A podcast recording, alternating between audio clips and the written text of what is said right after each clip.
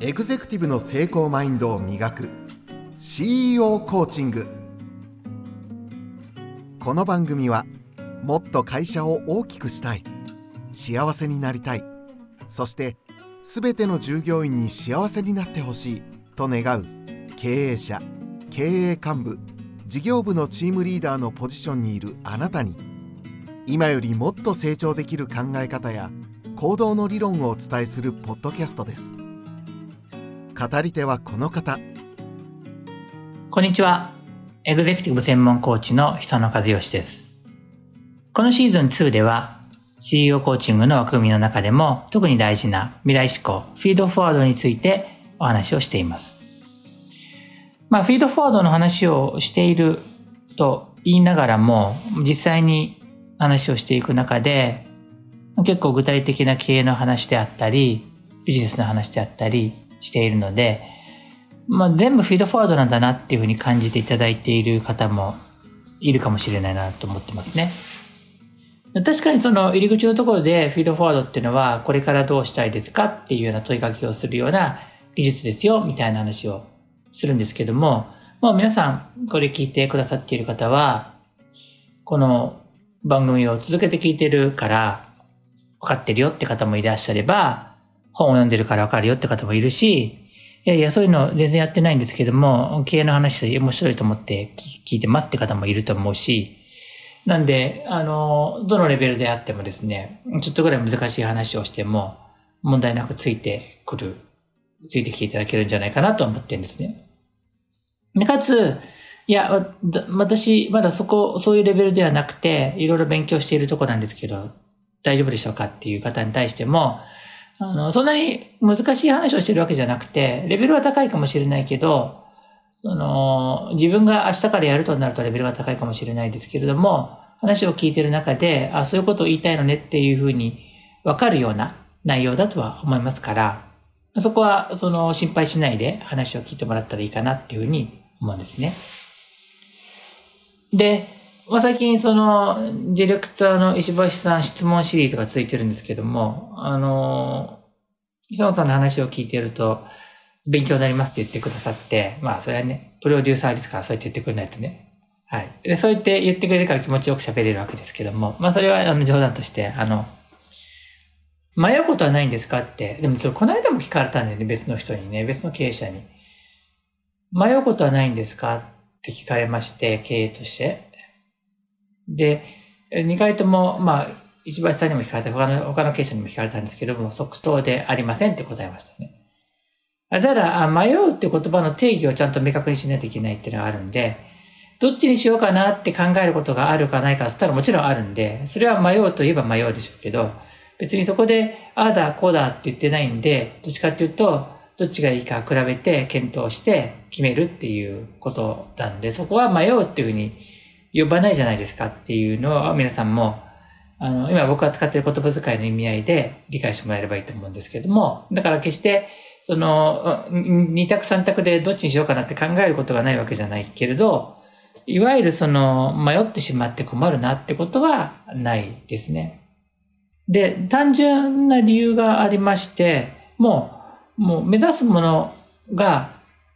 はっきりしている場合に、ゴールですね。ゴールなり、ビジョンでも夢でもいいんですけども、そっち方向に進むってことは決まってる中で、の選択肢として浮かんできてるものなんで、そこの中でどちらの方がそのゴールに早く、あるいは確実に、あるいは大きなこう成果をもたらしながらとか、関係者の満足感を得ながらとか、いろんなこう、いくつかの軸とか、考慮すべき点を満たしながら、総合的にどちらの方が、あるいはどれが一番良いだろうって選択をするだけだから、迷うっていう感じじゃないですよね。どっちもすごくいい場合にはどっちにしようかなと思いますけども、これもあくまでもゴールに照らして考えれば、まあ最終的にはこっちになるでしょうねっていう判断をすることができる場合がほとんどなんで、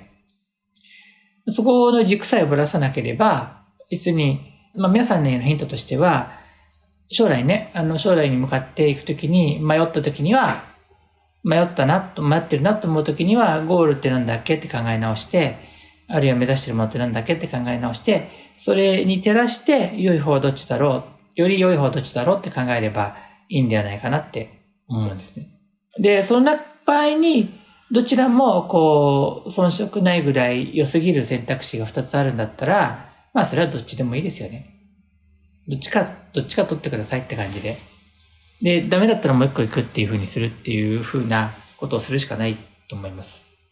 で、ちょっと迷いやすいのが、あの、どっちも悪い場合ですね。あの、もうこっち行ってもこっち行ってもこっち行っても全部ダメじゃんっていう場合。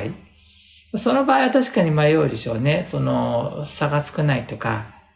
だからその場合は、あの、まあ、でもやっぱりその際のゴールっていうのは、なんとか生き延びるたのか、なんとか乗り切るっていうゴールだと思うので、そういう場合には、その乗り切るっていうことに照らして、乗り切り方の話になってくると思うし、でもちろん好みとか入れて構わないと思いますので、その自分が好むこと方法を入れるっていうのも別に何ら妨げるものではないと思うんですね。これらがフィードフォワードとどう関係あるかって言ったら全部フィードフォワードですよね。フィードフォワードっていうのは未来に送るわけで意識を未来に送りますから、その結果として未来から物事を考える視点を獲得するわけなんで、対処法っていうのは全部未来にあるわけですから、これ考えてるときに、過去にああだこうだったって話をしないじゃないですか。だからもうフィードフォワードが定着している状態になるわけです。じゃあ、避けたいのは何かっていうと、これははっきり見えると分かりやすいし、これがフィードフォワードではないっていうのは同意してもらえると嬉しいなっていうのが、過去にどうやってやってたかって考えたらフィードフォワードじゃないんですね。だから、迷った時に過去にどうしてたかって考えてて今プロセス入ってなかったじゃないですか。未来の、未来のゴールに照らして何が必要かっていうことですね。そうすると、あの、過去にどうしたかってことを思い出したり探ったりすることはしないですよ。で、もちろん、あの、そうは言っても、いくつかのケースで過去のことを調べた方がいい場合はありますよ。でもそれってこういう感じですよね。未来、未来のゴール、目標はこうだから、これに照らして、こういう方がいいと思う気がすると。なるほどと。で、えっと、そうだとするならば、いや、でもそうやって前に似たことやりませんでしたか？あ、やったねと。あの、それを調べた方が効率が良さそうですけども、調べてもいいでしょうかって言って、で、調べてみる。で、それはあくまでもその未来に向かっていくための、あの、情報収集だったり確認だったりするので、別に過去を調べて、じゃあどうしようじゃないっていうのわかりますこれね、結構大きな差を生むと思うんですよ。だって、なんかやろうとした時に迷ってね、一択、二択、三択、今一択じゃ迷わないから、二択、三択ってあった時に、どれにしようかなって時に、前どうしてたんだっけって言った時に、前のこと調べた瞬間に、もうそこに引っ張られませんか、思いっきり。だから過去のこと調べちゃいけないんですよ。前どうやってやってたか。新しいやり方を考えるときに。後から、あの、効率性とか確認のために調べるのは構わないと思うんですね。出てきたアイディアが、本当にこれでいいのかっていう場合もあれば、確かやってたから、そこから参考にしようっていうのもあると思うんですけども、あの、まだアイディアがゼロの段階で、いきなり過去にやってきたこと調べ、調べちゃった段階で、もうそこから抜け出せないですよ。リーダーであったり、経営者だったりね、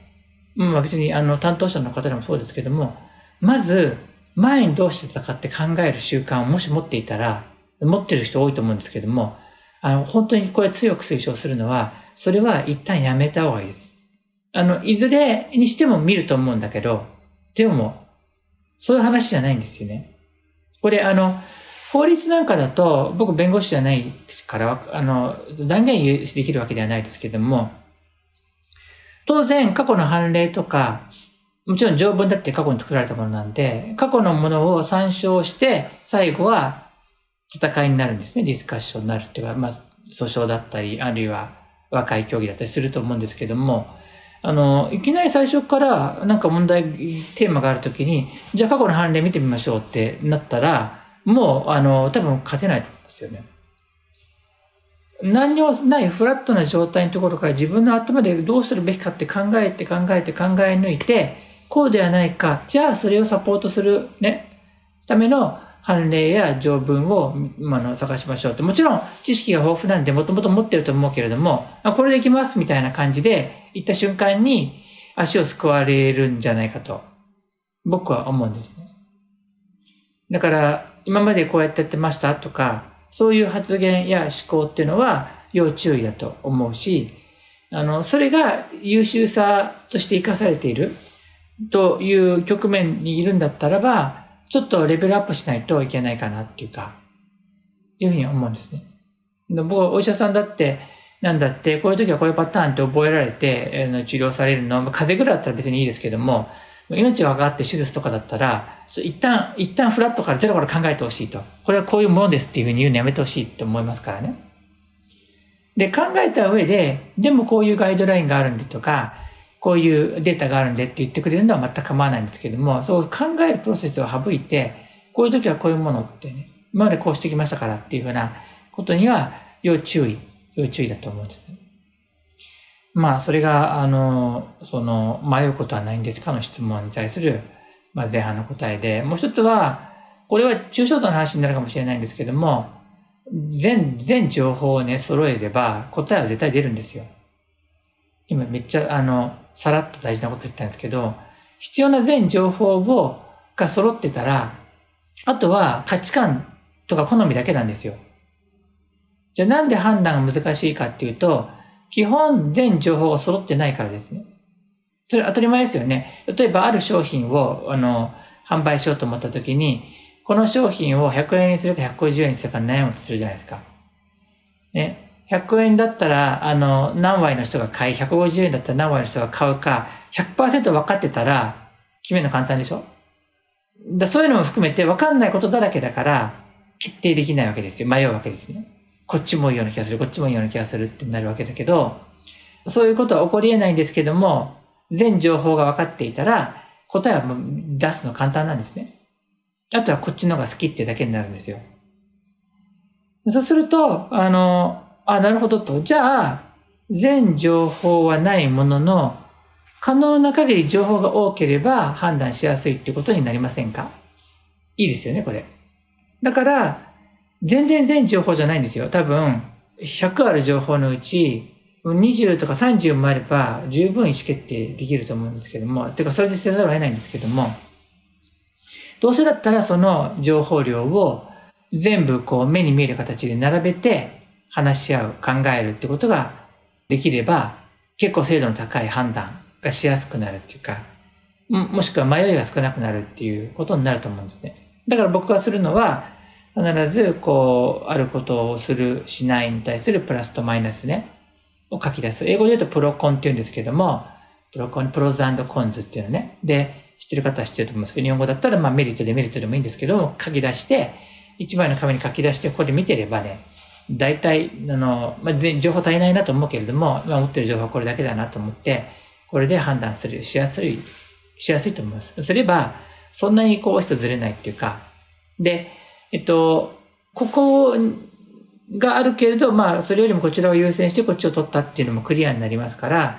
修正とか代案、他のアイディアも生み出しやすくなるっていうのがあります。だから、あの、迷うことはなくて、僕は考えること、そういうふうに普段からやってますから、そういうふうにするっていうことで、頭の中でこう問いがぐるぐるぐるぐる回るってことを回避できてるってね。これらもね、あの、すべて、こう、経営者のレベルで言えばフィードフォワードの一部なわけですね。未来に対する対処法を考えるっていうことですから。まあそういうのも踏まえていただくと、フィードフォワードっていうのは入り口簡単だけど応用、応用というか、まあまさにこうリーダーシップそのものなんだなっていうふうに気合っていってもらうと嬉しいなって感じです。はい。えっ、と、ここまでに今日はしたいと思いますけども、番組の感想、そして私への質問は、ポッドキャストの概要欄からお問い合わせフォームを通じて送っていただければと思います。今日もですね、またこう経営に関する、意思決定に関する突っ込んだ話になりましたけれども、皆さんもね、いろんな場面で応用可能な内容だと思いますので、思いますので、ぜひやってみていただければと思います。またお会いするのを楽しみにしています。北野和義でした。ありがとうございます。